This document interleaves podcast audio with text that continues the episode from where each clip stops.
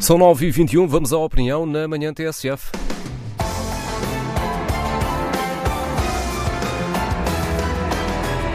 Às quintas-feiras, a opinião na manhã TSF tem a assinatura de Raquel Vaz Pinto. Bom dia, Raquel, bem-vinda. Uh, apetece perguntar se 24 horas depois está recuperada do tumulto que aconteceu ontem no arranque dos debates presidenciais americanos. Bom dia, Nuno. Bom dia a todos. Uh, de facto, 24 horas depois, eu penso que ainda não estou de todo recuperada uh, de, de ter assistido a um, a um debate, ou melhor, a um não debate. Foi muito penoso, foi mesmo doloroso para quem segue estas questões internacionais e, em particular, a democracia norte-americana. Uh, foi triste assistir a, a um espetáculo uh, deprimente. Uh, eu acho que não há, não há adjetivos suficientes para qualificar, uh, mas de facto esse era o objetivo de Donald Trump, era justamente evitar um debate sério desde logo com substância nas propostas, com substância num programa. E aquelas questões que foram, aliás, escolhidas, os temas principais uh, que Chris Wallace, o pivô uh, da Fox News, que tentou moderar sem grande sucesso este, este debate, foram, aliás, muito bem escolhidas e Trump conseguiu uh, fugir com substância a quase todas elas.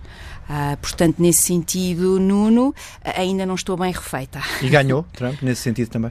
Eu penso que não. Ah, eu penso que não. Ah, eu, é sempre difícil e eu acho que nós também não podemos uh, estar a avaliar Biden de uma forma.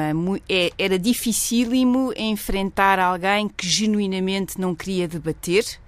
Portanto, aí a tarefa é difícil. Uh, não me parece que, que, Trump tenha ganho o debate, uh, em particular em dois momentos. Um primeiro momento, uh, quando, se, quando ele insultou não há outra maneira de dizer isto, a família e os filhos de Joe Biden, aliás, um deles uh, que já morreu.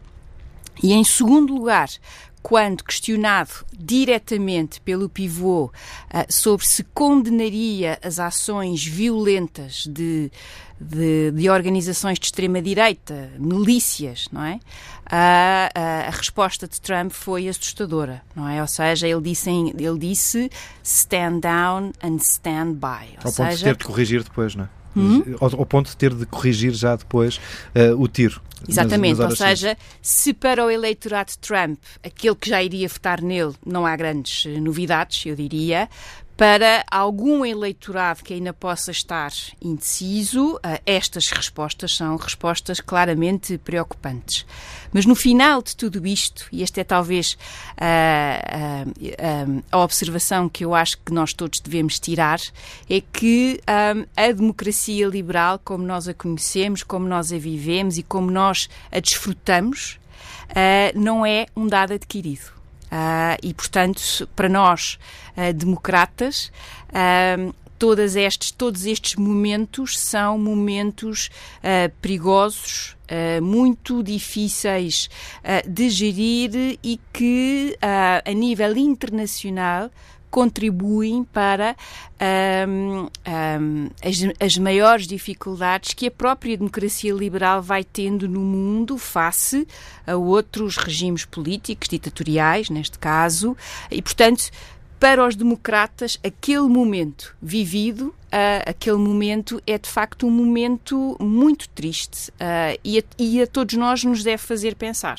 Ou seja, é um aviso sério uh, para aqueles que, como nós, uh, sentem, vivem, respiram a democracia liberal, uh, não a devemos considerar já construída, resolvida. A história mostra que, a qualquer momento, por uma série de processos, neste caso os mais perigosos são os graduais, aqueles que vão acontecendo de forma lenta, a democracia liberal pode, pode ser revertida e são más notícias para todos nós.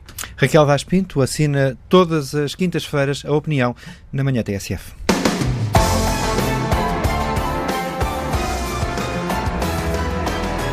E amanhã estará aqui esta hora Paulo Baldaia.